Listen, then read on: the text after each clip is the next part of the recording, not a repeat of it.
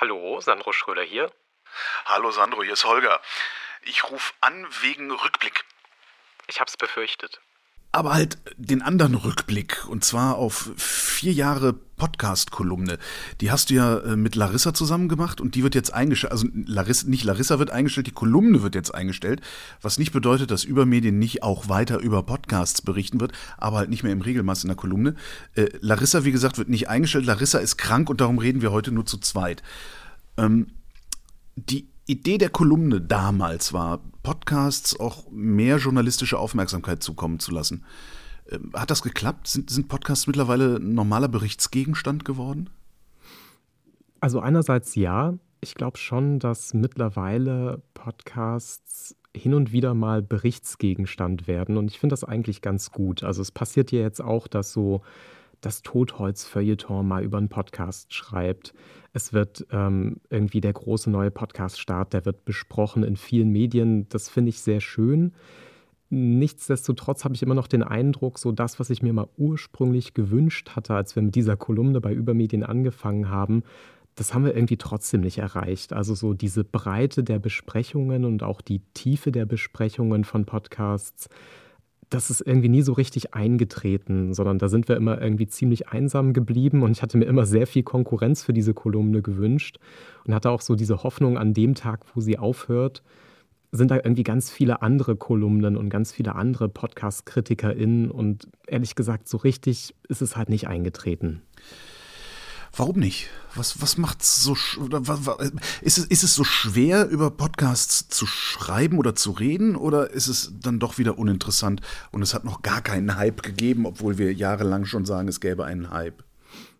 Also es gibt auch da, glaube ich, mehrere Erklärungen. Ich glaube, das eine, und da will ich jetzt gar nicht irgendwie mein Leid klagen, aber so eine Podcast-Kritik ist schon, es ist ein Commitment. Es ist wirklich Zeit, die man investieren muss, Dinge zu hören.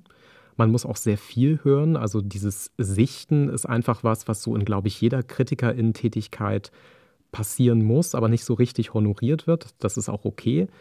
Aber dann sich mit einem Podcast auseinanderzusetzen, den vielleicht einmal, zweimal, zweieinhalbmal zu hören, sich dann Gedanken zu machen, wie stehe ich dazu, was picke ich mir raus, worüber will ich schreiben, den Text dann zu schreiben. Das hat bei mir meistens auch so, weiß ich nicht, eine gute Nachtschicht gebraucht. Ähm, das ist schon ein ziemliches Commitment und ich verstehe total, warum verschiedene Redaktionen sagen, hm, ist es wirklich so groß, dass sich das lohnt, mit diesem Einsatz darüber zu berichten? Oder gibt es nicht andere Sachen, die viel größer sind und die vielleicht auch mit weniger Aufwand ähm, zu bespielen sind? Und ich glaube, deswegen ist so die Podcast-Kritik hat so eine ganz schlechte Kombi aus, viele Leute nehmen es nicht ernst und wollen dieses Medium nicht so groß bespielen. Und andererseits die Leute, die es können, könnten, die sehen natürlich irgendwie, ja, okay, so eine Kritik ist halt teuer, es ist auch so ein bisschen exotisch, Medienkritik ja insgesamt, aber Podcastkritik vielleicht noch ein Stückchen mehr. Und ich glaube, das führt dazu, dass halt viele dann irgendwie so abwägen, okay, leisten wir uns eine Podcastkritik oder vielleicht was anderes lieber die Netflix-Serie. Zum Beispiel, ja. Also ich glaube, was aber doch auch aufwendig ist. Ich muss mir die auch komplett angucken oder gucken die die gar nicht komplett, sondern nur drei Folgen. Also kann ich nur Mutmaßungen anstellen. Es gibt ja natürlich auch irgendwie äh, BuchkritikerInnen, die so ganz schnell querlesen und dann doch irgendwie das Buch ganz gut wiedergeben können. Ich glaube, das geht bei Netflix auch und bei anderen Streaming-Diensten. Ich glaube nur, so diese Selbstverständlichkeit, mit der wir über Video, Streaming, Fernsehen reden, die ist noch nicht ganz angekommen, so in dieser Kritikblase in der Bedeutung von Audio. Also ich glaube halt, es ist total normal, über die Netflix-Serie zu schreiben, über die alle reden. Ich weiß bloß nicht, ob wir an dem Punkt sind, dass mit dieser selben Selbstverständlichkeit auch über den Podcast geschrieben wird, über den alle reden und auch woran das festgemacht wird. Wann reden alle über einen Podcast? Also diese Lagerfeuermomente sind, glaube ich, beim Podcast noch mal viel seltener, als das so bei Video ist. Gibt es diese Lagerfeuermomente überhaupt? Serial war so ein Ding. Uh, What the fuck happened with Ken, Ken Jebsen könnte so ein Ding gewesen sein, aber so richtig sicher bin ich mir da auch nicht, dass da alle drüber reden. Nee, ich glaube, das ist auch echt vorbei. Also ich habe das so beobachtet die letzten Jahre. Die, die Podcasts haben sich so ausdifferenziert, dass ich es mittlerweile auch wirklich schwer finde, auf dem Stand zu bleiben, irgendwie zu sehen und zu hören, was passiert. Weil diese großen Lagerfeuermomente, die sind noch viel seltener geworden, als sie ohnehin schon waren. So, also Serial und ja, vielleicht nochmal S-Town und dann vielleicht die erste Staffel von Cui Bono, hast du recht, sind, glaube ich, so die großen Lagerfeuermomente möglicherweise. Aber der Rest spielt ja immer so auf ein bisschen kleineren Bühnen und auch mit einem sehr diversen Publikum. Und da finde ich es wirklich schwer zu sagen, so, das ist jetzt der Podcast, über den alle reden müssen, weil man muss ja eigentlich immer so ein bisschen erklären, wo kommt der Podcast her, was ist das Publikum, warum sollte ich den jetzt irgendwie anhören, selbst wenn ich es nicht mitbekommen habe. Also diese Lagerfeuermomente gibt es nicht und das macht es natürlich auch schwer, dann die richtigen Punkte in so einer Podcast-Kritik zu setzen. Über welchen Podcast redet man und über welchen nicht. Ist das Publikum überhaupt groß genug? Ist es, also ist es ein Massenphänomen oder sieht es für uns nur wie ein Massenphänomen aus, weil wir seit zehn Jahren Podcasts machen? Also ich glaube mittlerweile, ich, also ich mag diese Frage sehr, weil sie mir halt seit vielen Jahren immer wieder gestellt wird und mittlerweile kann ich, glaube ich, mit Nachdruck sagen, ja, das ist groß genug geworden. Also ich habe mir jetzt irgendwie die ARD-ZDF-Online-Studie nochmal in diesem Jahr angeguckt und nur mal so als Vergleich, es ist auch nur eine Zahl. Bei den 14- bis 29-Jährigen hören mehr Leute mindestens einmal in der Woche einen Podcast als Radio. Also fast die Hälfte der 14- bis 29-Jährigen hört einmal in der Woche einen Podcast und nur ein Drittel hört Radio. Und das ist dann aber immer gemischtes Hack, ne? Genau, man kann noch mal darüber streiten, was die Leute dann anhören, aber selbst bei den Erwachsenen, selbst bei den über 14-Jährigen insgesamt sind laut ARD ZDF Online-Studie sind Radioprogramm live hören und Podcast hören gleich auf ein Drittel der Erwachsenen macht das mindestens einmal in der Woche.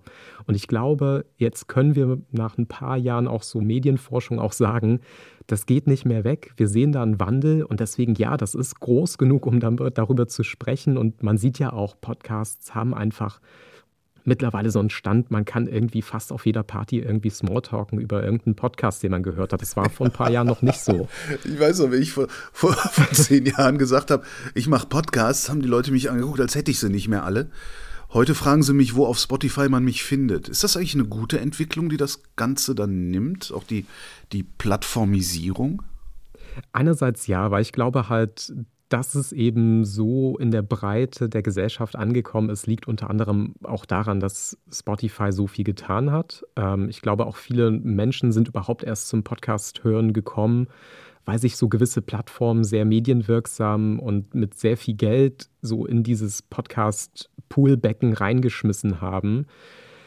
Es hat natürlich trotzdem den Nachteil, dass einfach so Plattformen wie, wie Spotify dadurch auch eine wahnsinnige Macht haben. Und das sieht man auch jede Woche und jeden Monat. Mittlerweile entscheiden die ja auch sehr viel darüber, was gehört wird, was wie sichtbar ist. Und das ist natürlich was, was größtenteils ohne Kontrolle gerade läuft. Das ist sehr intransparent, es ist sehr schwer, das zu verstehen und nachzuvollziehen. Das ist die übliche Diskussion über, wie durchsichtig sind Algorithmen und redaktionelle Entscheidungen von verschiedenen Plattformen. Und deswegen, also einerseits glaube ich, dass in den letzten zwei, drei Jahren viele Dinge passiert sind, die ohne Spotify nicht möglich gewesen wären. Und ich glaube halt, ein Großteil des jüngeren Publikums ist wegen Spotify da. Aber wir müssen halt trotzdem darüber reden, dass das mit einer wahnsinnigen Marktmacht einhergeht und die ist oft nicht gut. Die ist auch viel zu wenig kontrolliert, meiner Meinung nach. Inwiefern sollte man die denn kontrollieren? Ich, also ich habe halt eine große Sympathie dafür zu sagen, man müsste erstens nachvollziehen können, wann welche Entscheidungen warum getroffen werden. Das muss jetzt nicht jeden Tag irgendwie mit einem Mausklick gehen, aber ich finde auch im Nachhinein sollte man sagen können, hm, wir haben hier an der Stelle irgendwie das Gefühl, Spotify oder eine andere Plattform bewirbt sehr stark die eigenen Formate und sehr wenig die fremden Formate das einfach nachvollziehen zu können und dann notfalls auch rauszufinden, dass sie sagen, ja, na klar, pushen wir unsere eigenen Produkte. Ja, aber das, ist das nicht sowieso klar, dass sie das machen? Weil die geben da ja sehr viel Geld für aus. Also die, die, die ganzen, äh, ich sag mal, Independent-Produzentinnen und Produzenten, die auf Spotify veröffentlichen, die kriegen halt kein Geld und darum rangieren sie irgendwo hinten. Und die eigenen Sachen, die kriegen Geld und darum rangieren sie vorne. Und deswegen hätte ich so, ein, so eine große Sympathie dafür, irgendetwas einzubauen, weiß ich nicht, eine Quote, ja. ähm, irgendeinen Mechanismus, um zu sagen, ja, es ist eure Plattform, ihr bezahlt für eure eigenen Produktionen sehr viel Geld, aber ihr habt als, als große Plattform eine unheimliche Verantwortung. Und wir als Gesellschaft, wir als Medienaufsicht, wir als Politik, wie auch immer man das frame möchte, sagen euch, zu einem gewissen Teil wollen wir halt mitbestimmen können. Und das müssen nicht irgendwie 50 Prozent sein, das können vielleicht auch 10 Prozent sein. Aber da irgendwie so eine Verpflichtung zu schaffen, zu sagen, ja, ihr dürft eure eigenen Produktionen pushen, das ist euer gutes Recht. Aber an ein paar Stellen müsst ihr so auch ein paar Dinge machen, die nachvollziehbarer sind als das eigene Interesse von euch als Unternehmen, sondern vielleicht auch zu sagen, hm, wir wollen halt bestimmte Regeln und Werte auch erzwingen, dass wir zum Beispiel sagen, wir wollen halt eine gewisse Diversität sehen in dem kuratierten Angebot, was mir auf einer Startseite begegnet. Ich möchte mich entscheiden können für und gegen eine automatische Kuratierung. Also genau all diese Diskussionen, die wir über Facebook, Google und wie sie alle heißen schon geführt haben, die würde ich gerne irgendwann auch noch mal bei Podcasts führen. Aber ich glaube, ich, wir haben den Punkt verpasst, glaube. Ja, die sind zu schnell zu groß geworden und jetzt kommt man nicht mehr an denen vorbei. Ne? Genau, und jetzt ist es auch ganz schwer, noch irgendwelche Forderungen aufzustellen oder irgendwelche Konditionen aufzustellen, weil die im Notfall halt einfach sagen, ja gut, dann geh halt oder wir gehen aus eurem Markt raus und dann könnt ihr euch in, in zwölf Monaten nochmal fragen, ob das so schön war. Jetzt gibt es noch den anderen großen Player, das wäre der öffentlich-rechtliche Rundfunk. Ähm, dann gehen wir halt mit den Independent-Produktionen äh, in deren Audiothek und werden dann da nicht gefunden, weil man da sowieso nichts findet. Ich fände das trotzdem eine fantastische Idee und ich finde diese Idee von einem öffentlich-rechtlichen Podcast-Player, von einer öffentlich-rechtlichen Plattform, auf der nicht nur die Eigenproduktion der öffentlich-rechtlichen Sender zu finden sind, sondern wo es irgendeinen Mechanismus gibt zu sagen, ich nutze hier eure öffentlich finanzierte App, auch dafür andere Podcasts zu hören und vielleicht sogar ein Kurationsangebot zu machen, als die öffentlich-rechtlichen Sender, die sagen, wir schauen auch mit irgendeiner Perspektive auf den Podcast-Markt und wir suchen was aus für euch. Das ist nachvollziehbar. Ihr könnt das so nutzen mit, mit unserem Angebot der Kuration. Ihr könnt aber auch einfach sagen, vielen Dank für diese tolle App, die ihr gebaut habt, aber ich möchte sie weiter benutzen, um gemischtes Hack und Code zu hören. Ich, diese Idee finde ich immer noch wahnsinnig charmant und ich würde das auch wirklich als öffentlich-rechtliche Aufgabe verstehen, so eine Infrastruktur zu schaffen, eine Podcast-App zu schaffen, die man sowohl für die öffentlich-rechtlichen Produktionen nutzen kann, aber auch bewusst offen hält für alles andere. Das fände ich total toll, aber irgendwie, das zündet halt nicht. Und ich glaube, da gibt es auch viele Gründe, warum das so schwierig ist. Weil diese Idee für einen öffentlich-rechtlichen Podcast-Player, die gibt es ja auch schon zehn Jahre. Und zehn Jahre wird darüber geredet und es gibt sie bis heute nicht. Wenn du dir dann anguckst, was die Öffentlich-Rechtlichen machen mit ihren Podcast-Produktionen, beziehungsweise den Radioproduktionen, die sie dann als Podcast auch nochmal äh, verbreiten, äh, hast du den Eindruck, dass sie das richtig machen? Ich würde schon sagen, dass es auch einen Switch gegeben hat. Mittlerweile wird ja nicht nur Radio umgelabelt und dann wird gesagt, hier, das ist ein Podcast, sondern es gibt ja auch mittlerweile in den öffentlich-rechtlichen Sendern diese Erkenntnis, Podcast ist nicht nur umgelabeltes Radio, sondern es funktioniert ein bisschen anders und deswegen wird auch originär als Podcast produziert und es passiert eher das Gegenteil gerade, dass halt Podcasts dann im linearen Programm nochmal gesendet werden. Weil irgendwie muss man rechtfertigen, dass die existieren. Ne? Und vor allem muss man sie halt finanzieren. Also die Sendeplätze ja. sind halt immer noch das, was meistens die Podcast-Produktion bezahlt. Also mhm. da hat, glaube ich, schon ein ziemliches Umdenken bei den öffentlich-rechtlichen stattgefunden. Ob die da weit genug sind, ob das Umdenken früh genug kam, darüber kann man meiner Meinung nach streiten. Also ich glaube, man hätte auch schon vor ein paar Jahren schon ziemlich früh erkennen können, wie man da umsteuern muss und dass man umsteuern muss und wie sehr das auch in Zukunft noch wirklich ein Problem werden wird. Also ne, wir haben über die 14-, 29-Jährigen geredet, die hören halt schon ganz anders als die Generation davor. Und das, glaube ich, werden die öffentlich-rechtlichen Sender die nächsten Jahre noch ziemlich heftig merken. Und ich weiß nicht, ob sie da schon genug getan haben und ob sie hätten nicht vielleicht schon früher anfangen können. Was, was, was, könnten sie denn tun? Also im, im Grunde ja, mittelfristig die sogenannten jungen Wellen abschalten und äh, praktisch nur noch fürs Netz produzieren? Anders wird es halt, glaube ich, nicht gehen, dass man irgendwas abschalten muss, um was Neues zu machen. Also wir haben ja alle dieses Jahr diese öffentlich-rechtliche Grundsatzdebatte erlebt. Ähm, was darf es kosten? Ähm, wofür wird Geld ausgegeben? Und ich glaube, es ist total utopisch zu glauben, dass man sich den, den Radiobetrieb wie bisher leistet und dann sagt, ach ja, und wir investieren jetzt noch mal richtig viel Geld in Podcasts. Also es wird, glaube ich, und das passiert auch intern in der ARD, in den öffentlich-rechtlichen Sendern, wo ich so ein bisschen Einblick habe, ähm, es passiert auch, dass genau diese Diskussionen laufen. Was lassen wir weg, damit wir uns das trotzdem noch leisten können? Wo hören wir auf und wo fangen wir an? Da gibt es, glaube ich, auch ziemlich viele Grabenkämpfe. ich glaube, man hätte halt schon vor ein paar Jahren, und das ist jetzt wirklich so ein bisschen Klugscheißen aus dem Off, ich glaube, man hätte schon vor ein paar Jahren sagen können, wir stellen gar nicht mehr in Frage, dass wir umsteuern müssen, sondern wir diskutieren eher über das Wie. Aber ich habe das Gefühl, man hat sich sehr lange damit jetzt aufgehalten zu sagen, ja, das mit dem Radio wird nie vorbeigehen und das mit den Podcasts wird ganz schnell wieder aufhören und deswegen halten wir mal still und machen nichts. Wie das mit dem Internet, das hat ja auch schnell wieder aufgehört. Ja, und das hat halt wirklich eine unangenehme Parallelität zu den Verlagen vor ein paar Jahren. Die haben halt ja, auch gedacht, ja. ja, okay, das mit dem Internet sitzen wir aus und dann haben sie es bereut und dann mussten sie ganz viel ganz schnell machen und ich glaube, den öffentlich-rechtlichen Sendern droht dasselbe Thema nochmal bei Radio und Podcast. So, jetzt haben wir, jetzt haben wir lange genug Meta-Gequatsche gemacht. Gucken wir mal auf Podcasts. Ähm, so über die vier Jahre, die du dir das angeguckt hast, und du guckst dir das ja auch schon länger an. Hat sich diese Szene eigentlich verändert? Ist da Wesentliches passiert?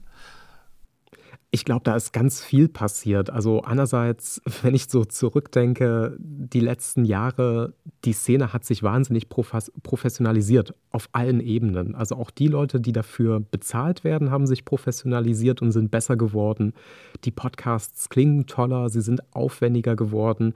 Das gilt aber auch genauso für die Hobby-PodcasterInnen. Also ich habe halt das Gefühl, der Standard, wie Podcasts klingen, was so die Maßstäbe sind, wie ist das gemacht, wie werde ich als Hörerin gewertschätzt, wie wird mit meiner Zeit umgegangen. Da hat sich die letzten Jahre wirklich viel getan. Also es ist so professionell geworden. Stimmt, wir labern nicht mehr vier Stunden, sondern wir labern nur noch zwei Stunden. Ne? Ja, und auch die vier Stunden und die, weiß ich nicht, die acht Stunden Formate, die, die haben halt auch eine andere Qualität erreicht, als die noch vor ein paar Jahren hatten. Also da hat sich technisch viel getan, aber ich glaube auch so in dem Anspruchsdenken, was will ich mit meinem Podcast erreichen und was will ich als Hörer tatsächlich haben, die Ansprüche sind gestiegen und das hat da für mich dafür geführt, dass Podcasts insgesamt einfach besser geworden sind. Sowohl bei den Medienanbietern, aber auch bei den Leuten, die irgendwie in ihrem Wohnzimmer ihren Podcast aufzeichnen. Was war denn der Beste dieses Jahr oder dein Bester dieses Jahr? Also den einen besten gab es für mich dieses Jahr nicht. Ähm, das ist genau dieser Moment, äh, den wir eben besprochen haben. Die Lagerfeuermomente werden halt seltener. Und ich glaube, es gibt nicht mehr so diese eine große Produktion. Und ich traue mich auch ehrlich gesagt gar nicht mehr so richtig zu sagen, so das ist der Podcast des Jahres. ähm, ich kann nur so ein paar Highlights für mich aufzählen. Also in diesem Jahr mochte ich einerseits so diese kleineren Produktionen, einmal Wild Wide Web vom Bayerischen Rundfunk, da gab es dieses Jahr eine zweite Staffel gegenüber Pornhub und den Effekt, den Pornos auf unsere Kultur und unsere Popkultur haben. Das war halt ein kleines, junges Team und die haben da irgendwie wahnsinnig viel rausgeholt in der, in der Staffel. Ähm, genauso mochte ich Narkoland. Ähm, das war halt so eine lokaljournalistische Reportage aus Aachen über Crystal Meth und dieser Podcast hat halt so einen ganz tollen Humor, weil es gibt immer so Anspiel Anspielungen auf Breaking Bad und der Reporter ist sich nicht zu schade, all diese Witze zu machen und sich auch selber nicht so ernst zu nehmen. Wer, wer hat das produziert? Ist es auch eine WDR-Produktion dann, wenn es aus Aachen äh, Die kommt? Aachener Zeitung hat das gemacht. Die Aachener Zeitung, okay. Und das, also das war für mich so ein Punkt, ähm, vor ein paar Jahren hätte ich nicht gedacht, dass eine kleine Lokalzeitung auf dem Level einen Podcast auf die Beine stellt. Und Narkoland war dann halt für mich echt so eine der besten und positivsten Überraschungen in diesem Jahr. Ich habe wirklich sehr viel geschmunzelt. Der Podcast ist nicht perfekt, aber er ist wirklich sehr, sehr liebenswert. Aachener Zeit, äh, wie hast du den gefunden? Den, also wie findest du überhaupt Podcasts? Weil das ist ja auch so ein Problem, also sowohl für, für, für, die, für die Hörerinnen und Hörer wie auch für die ProduzentInnen. Sichtbarkeit. Also was kann ich tun, damit Sandro meinen Podcast überhaupt mitbekommt? Also ich bin sehr allergisch auf Pressemitteilungen. Ähm, also da hat sich auch wahnsinnig viel professionalisiert. Die Post, die ich mittlerweile bekomme von Leuten, die sagen, hier ist meine Pressemitteilung, schreib doch mal über meinen Podcast, das hat auch enorm zugenommen. Ähm, ich sortiere das für mich. Ich versuche irgendwie regelmäßig diese ganzen Plattformen einfach mal anzugucken und zu schauen, was kuratieren die gerade. Dann gucke ich auch anderswo wo andere Leute vielleicht auch Besprechungen schreiben, so worüber schreiben die. Und dann verlasse ich mich wirklich extrem viel auf einerseits meine Intuition, dass ich so Sachen aufmache, die ich irgendwo sehe und dann einfach mal reinhöre.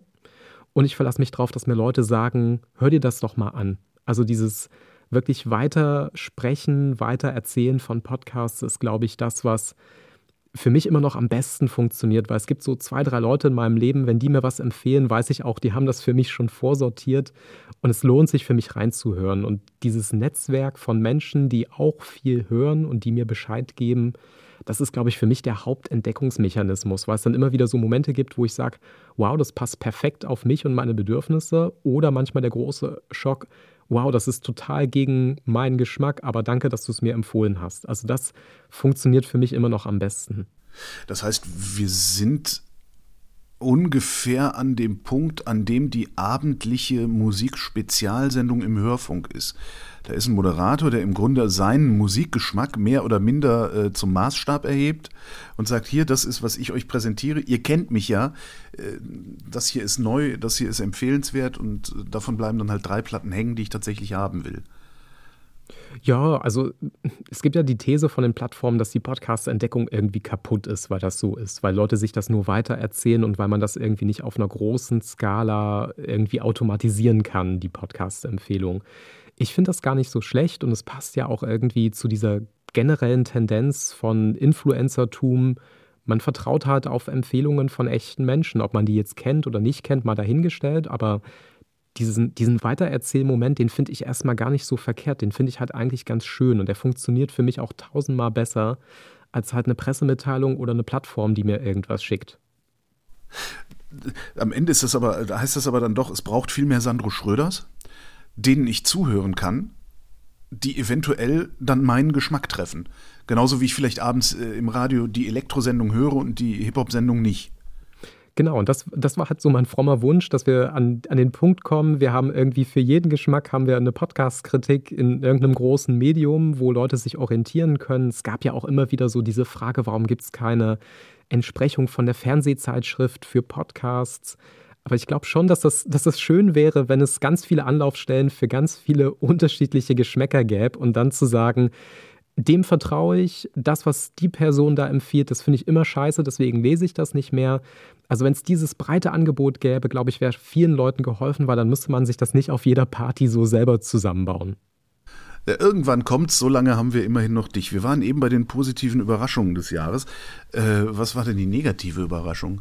Ich weiß gar nicht, ob es eine negative Überraschung ist oder ob es nicht eigentlich nur eine Bestätigung ist von dem, was ich eh befürchtet habe. Also wirklich negative Ausreißer des Jahres ähm, waren eigentlich mal wieder die Promi-Podcasts für mich. Ähm, absolutes Negativ-Highlight für mich Fear the News von Jule und Sascha Lobo. Darüber habe ich mich sehr geärgert und finde das immer noch auch ein wirklich wahnsinnig verkehrtes Format. Ähm, ich fand auch Lanz und Precht habe ich zwar letztes Jahr schon besprochen, aber dass der Podcast immer noch so läuft, wie er läuft, hat mich nicht überrascht, aber es ist immer noch irgendwie so ein Negativ-Highlight für mich. Und dann, so, wo ich richtig enttäuscht war, war, glaube ich, ähm, es war eine Spotify-Produktion Batman unter Toten. Das war so der Versuch von Spotify, international so einen Podcast-Hörspiel, einen Fiction-Podcast zu machen und den in ganz vielen Sprachen zu übersetzen. Und das war sowohl vom Inhalt als auch von der Umsetzung im Deutschen war es halt einfach unterirdisch. Also schlecht synchronisierter Film, ja? So. Ja, und auch wirklich so ganz schlimmes Bauerntheater, so wie wir beide mhm. am Anfang. Ähm, ja. Da hätte ich nicht erwartet, wenn das Label Batman und Hollywood und Spotify drauf ist. Da war ich schon ein bisschen negativ überrascht. Wo, wo du Promi-Podcast sagst, also ich, das ist tatsächlich auch mein Problem. Ähm, es gibt so eine so einen Hang sowohl bei den Plattformen, also bei den privaten Anbietern als auch bei den öffentlich-rechtlichen, Big Names zu featuren mhm. und nur Big Names zu featuren. Mhm. Wird das irgendwann mal besser oder ist das jetzt genau das, was wir auch im Fernsehen all die Jahre gesehen haben und das bleibt jetzt so? Und Menschen, die sowieso bekannt sind, werden benutzt, also Big Names und nicht Big Talents. Ich bin ein sehr pessimistischer Mensch. Ich glaube, das wird nicht mehr weggehen. Ich glaube, das haben wir uns jetzt halt einmal eingebrockt bei den Podcasts, dass es am Ende genauso funktioniert wie viele Dinge, die wir an Fernsehen und Filmen und anderen Medien irgendwie kritisieren ich glaube, wir waren halt mal auf einem besseren Weg, wo wir gesagt haben, es ist eigentlich egal, wer was macht im Podcast, sondern es geht um den Inhalt. Aber diese Promi-Mechanismen sind, glaube ich, jetzt so tief drinne und die, die Argumentation für so Prominenz ist ja dieselbe wie in allen Medien. Und ich finde, man sieht das auch, es werden jetzt halt Leute eingekauft, weil sie eine Reichweite und einen Namen haben und die werden draufgesetzt auf einen Podcast, der irgendwie so halbwegs gut dazu passt. Aber es ist eben nicht mehr, wir gucken, was für einen Podcast wir machen und wer den macht und bauen dann eine Person auf vielleicht, sondern es ist eher so, wir kaufen halt Prominenz und Reichweite ein. Und das haben sowohl die öffentlich-rechtlichen Sender jetzt schon inter internalisiert, aber auch die Verlage und alle anderen. Also dieses Prominenzding ist, glaube ich, leider echt, der Zug ist abgefahren bei den Podcasts, das geht nicht mehr weg. Das ist jetzt zu, zu pessimistisch. Hast du noch eine gute Nachricht? Also. Ich, also, was mich so über die Jahre jetzt schon sehr erfreut hat aus einer journalistischen Perspektive, ist einfach, dass Podcasts ja auch so viel tolle Geschichten erzählen und dann vielleicht nicht erzählen mit einer prominenten Stimme, sondern wirklich, wo der Inhalt im Vordergrund steht. Also so vor ein paar Jahren haben wir ja noch alle so sehr gestaunt über Serial, über S-Town, ähm, weil die so eine Tiefe hergestellt haben, nur zu einem einzigen Thema, manchmal auch nur zu einer einzigen Sache. Und ich finde, mittlerweile hat ja fast jedes Medienhaus mehrere solcher Produktionen und Podcasts, wo man sich irgendwie die Zeit nimmt, wo es nicht darum geht, was macht gerade die, die Eilmeldung, sondern wir versuchen wirklich Dinge zu verstehen, zu ergründen, uns Zeit zu nehmen. Und das macht mir so Hoffnung, weil ich das Gefühl habe, so vor ein paar Jahren war das immer so mein Wunsch, mach doch bitte mehr Podcasts mit Tiefe, wo irgendwie was mit Ruhe erzählt wird. Und das ging aus verschiedenen Gründen nicht. Und jetzt habe ich das Gefühl, so in diesem Jahr, es gibt kaum ein Medienhaus, kaum eine größere Organisation, die nicht irgendwie einen Podcast hat, der das versucht. Und das macht mich schon irgendwie auch optimistisch, dass vielleicht da auch noch was wachsen kann und dass da auch noch eine Professionalisierung in den nächsten paar Jahren passiert, die die Podcasts verbessert, aber die vielleicht auch insgesamt die Szene ein bisschen schöner, toller, interessanter macht. Ich hatte dich eben bei den Positivmeldungen des Jahres unterbrochen. Äh, Gibt es da noch was, was du empfehlen kannst, was ich jetzt über die Feiertage auch mal hören könnte? Ich würde halt gerne noch ähm, diese zweite Staffel von Cui Bono empfehlen, weil Ach. die wurde halt sehr, sehr viel, ähm, diese erste Staffel, ne, über die haben ganz viele gesprochen. Wir haben auch darüber geschrieben äh, bei Übermedien. Ich finde, die zweite Staffel ist interessant, nicht weil sie perfekt ist und weil ich sie jetzt über den Klee loben will, sondern weil ich finde, die macht viele Dinge anders und ich habe das Gefühl, die MacherInnen haben so ein bisschen gelernt aus der ersten Staffel Worum geht es in der ähm, Die zweite Staffel äh, dreht sich um den Drachenlord. Das ist ein YouTuber, der eigentlich erstmal nur YouTuber sein will und um den entsteht dann aber leider so eine Bewegung, ein Fantum, vielleicht auch ein, ein Hassen von Leuten, die sich irgendwie an ihm reiben. Und das eskaliert über die Jahre immer weiter, bis die Leute halt bei ihm vor der Haustür stehen, ihn mobben, ihn irgendwie digital und analog irgendwie bedrohen. Und der Podcast äh, Cui Bono erzählt in der zweiten Staffel quasi, wie zur Hölle sind wir hier hingekommen? Warum wird aus einem YouTuber auf einem bayerischen Dorf ein Phänomen, wo Leute irgendwie bedroht werden und wo Leute sich vor Gericht treffen und wo Leute auch wirklich schlimme Schäden irgendwie in Kauf nehmen auf beiden Seiten. Ähm, und das ist eine tolle Erzählung und ich würde halt wirklich empfehlen, den Podcast zu hören, obwohl ich jetzt sage, er ist nicht perfekt so. Er hat auch viele Schwächen, aber für mich war es jetzt nochmal so ein Highlight am Ende des Jahres. Gibt's eigentlich, also ich kenne das von den, von den, von den Streaming-Plattformen, also äh, Film und Serien. Da gibt es dann immer so, es gibt so eine Serie, ich sage jetzt nicht, wie sie heißt, die ist eigentlich totaler Scheiß. Und ich habe die aber schon dreimal geguckt und zwar fünf Staffeln davon. Gibt es sowas bei Podcasts eigentlich auch? Ich weiß nicht, ob viele Leute so hören. Ich habe das auch, dass ich so Sachen habe, zu denen ich immer wieder zurückkehre, so Wohlfühlmomente, die man dann immer wieder ansteuert und dann auch immer wieder dieselben Sachen hört. Es gibt natürlich auch so Guilty Pleasures. Also mittlerweile ist es ja auch so, dass Leute sagen, ja, so, hm, ich gebe es ungern zu, aber ich höre irgendwie gemischtes Hack oder ich höre äh, fest und flauschig. ja. ähm, ich, also tatsächlich ist es so, dass man das ungern zugibt, weil es ist zu, es ist zu äh, prominent und da will man sich dann nicht mit gemein machen mehr, ne? Ja, und alle wissen ja auch, dass es halt dünn ist. So, es ist halt wirklich sehr, sehr dünne Unterhaltung und nebenbei Unterhaltung und irgendwie schämt man sich dafür, obwohl es ja eigentlich auch okay ist, sowas zu hören für Unterhaltungszwecke. Hm, ich habe das halt, dass ich so manche Podcasts, Podcast-Episoden immer wieder ansteuere und die immer wieder höre und ich weiß auch nicht warum, aber das, so Leute gucken ja auch Friends seit 20 Jahren in Dauerschleife. und das habe ich manchmal so mit einzelnen Episoden, dass ich so denke, ah, heute ist so ein Tag, wo ich dieses Interview nochmal hören muss, weil das macht irgendwas mit mir und ich kann da besser einschlafen oder was auch immer. Fehlt eigentlich was in der Podcast-Welt? Ja, ich, ich glaube halt, so ein paar Fehlstellen sind auch bis heute nicht so richtig behoben. Also Diversität in Sachen, wer darf sprechen, wer hat wie viel Reichweite. Ich glaube, da ist sehr viel Luft nach oben, weil wenn man sich jetzt anguckt, ne, die Spotify-Charts, die Apple Podcast-Charts, wo auch immer, die ersten 20 Plätze sind schon sehr männerlastig meistens. So, das ist ein Problem, das ist bis heute nicht so richtig besser geworden. Aber wie würdest du es lösen wollen? Zwangsweise was anderes nach oben platzieren ist halt auch blöd. Nee, weil wie wählst du das aus? Ne? Nee, das, das haben, haben glaube ich, auch die Produktionen gar nicht nötig. Ich glaube, es bräuchte halt einfach nur mehr Entscheidungen, halt vielleicht auch nicht für sehr prominente männliche Comedians und vielleicht hier und da mal dann doch für die eine oder andere Frau, die auch nicht mit irgendwie Gewalt nach oben in die Charts gehoben werden muss, sondern die halt einfach nur mal eine, eine Gelegenheit braucht und wo auch Medien sich nochmal hinterfragen müssen, so nach welchen Kriterien entscheiden wir eigentlich, welche Podcasts wir machen und wer sie hosten darf, welche Themen wir bearbeiten und was wir als interessant irgendwie befinden. Also ich glaube, da ist halt wirklich noch viel Luft nach oben, weil dieses Diversitätsproblem, wenn man jetzt nur auf die Geschlechtsverteilung schaut, das ist in den letzten Jahren komplett unverändert geblieben, meiner Meinung nach. Und das andere ist, glaube ich, dass halt die Eingangspunkte für Leute, die noch nicht so viel Podcast- und Hörerfahrung haben, die sind immer noch nicht so richtig gut, weil ich schon den Eindruck habe, Leute, die sich versuchen, jetzt im Jahr 2022 Podcasts zu erschließen, die stehen halt genauso wie ich vor einer gigantischen Wand von Angebot, aber es gibt halt wenig, wo man so leicht reinschlittern kann. Also so kurze Formate, zugänglichere Formate, die vielleicht auch noch mal ein bisschen mehr erklären, wie funktioniert das hier und warum machen wir das. Sondern ich habe ja immer nur die Wahl, so in, in laufende Podcasts reinzusteigen und dann muss ich es mir irgendwie selber ergründen. Warum machen die das? Wie funktioniert das?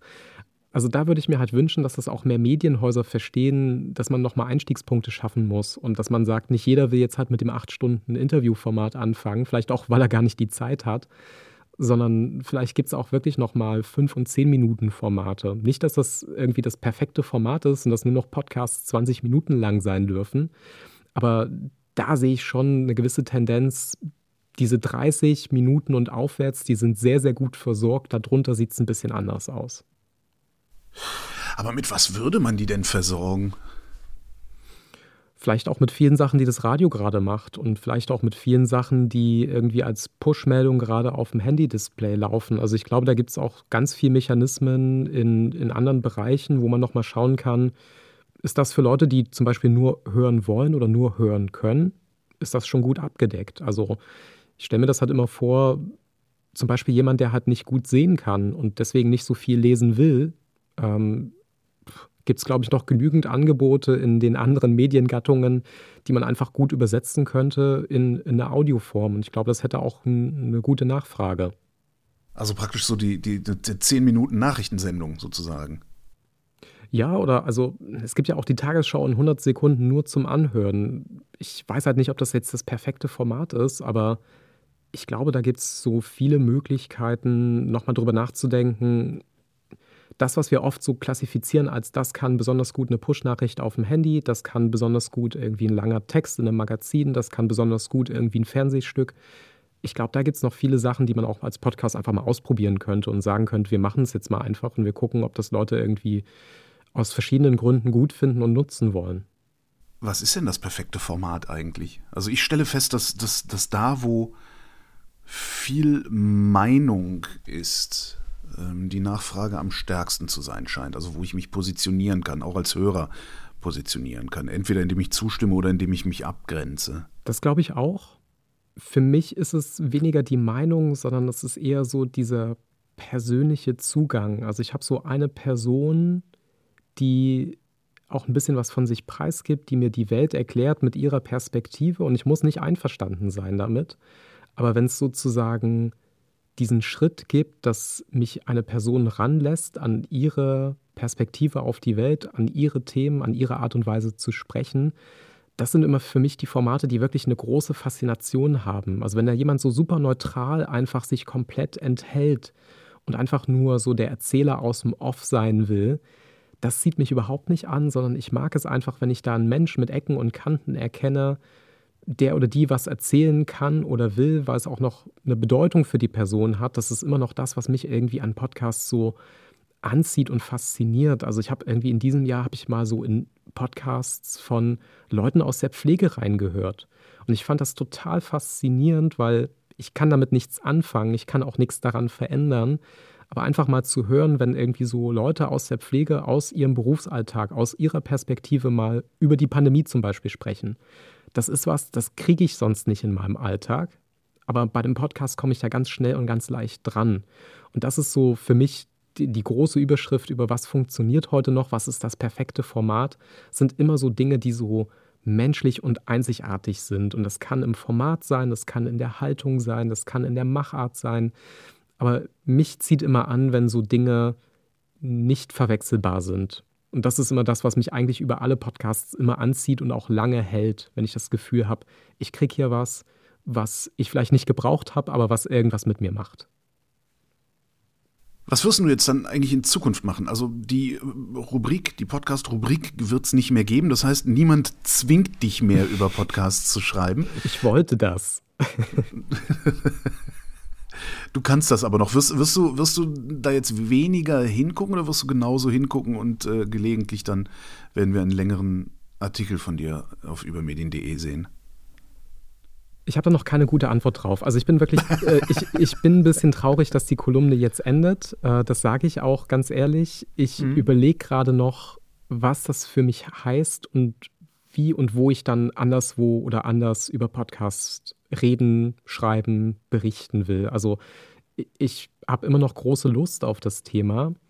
Für mich ist so ein bisschen die Frage, die Kolumne hat halt auch ihre Grenzen und ich finde auch so, Text hat seine Grenzen und der Aufwand, der da reingeht, der hat auch seine Grenzen und ich überlege jetzt halt, jetzt ist diese Kolumne zu Ende. Ich habe irgendwie so diesen Zeitslot in meiner Organisation von Monaten und Wochen, den ich irgendwie gerne nutzen will, auch für denselben Zweck und keine Ahnung, vielleicht mache ich mehr Podcasts über Podcasts, vielleicht schreibe ich in meinem Newsletter mehr darüber ich habe auf jeden Fall noch Lust, mich da weiter mit auseinanderzusetzen und will es jetzt nicht irgendwie sein lassen, so, weil ich einfach auch merke, mir macht es Spaß ähm, und es gibt auch ein paar Leute, denen das irgendwie auch Spaß macht, dass es mir Spaß macht und solange mache ich das auch noch irgendwie weiter in irgendeiner Form.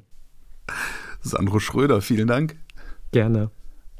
Und das war Holger ruft an für diese Woche, nächste Woche und nächstes Jahr. Da reden wir wieder über Medien. Und bis dahin gibt es über Medien zu lesen auf übermedien.de.